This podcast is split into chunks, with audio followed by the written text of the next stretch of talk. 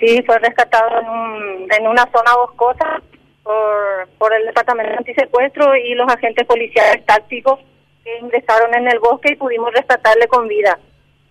¿Cómo llegaron a esa información? ¿Cómo, cómo se enteraron de esto, fiscal?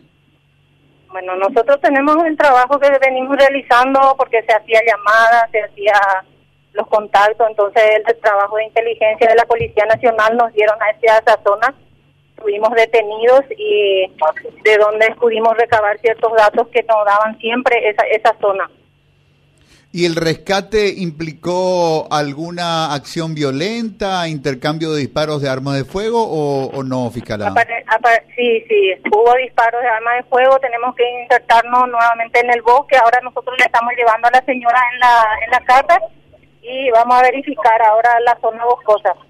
¿Debemos suponer de, de este desenlace que no hubo pago de rescate?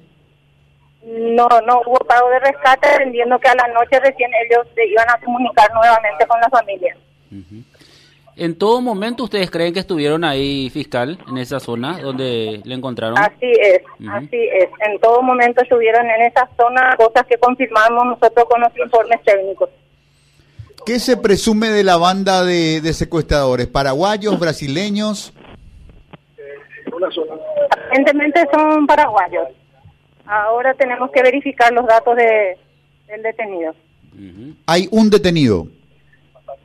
Ahora mismo yo estoy con uno, señor. Estamos en pleno procedimiento. Vamos a cotejar todas las informaciones y después vamos a estar comunicando a la opinión pública. Y la, la, por favor, le estamos llevando a la señora para su inspección física porque atendiendo que ella estaba en un, en un, en un monte, en un bosque. Ajá. pero, por la por las señas externas, por lo que usted ve, ella no sufrió ningún daño usted diría. Aparentemente, aparentemente no, así en forma visible no.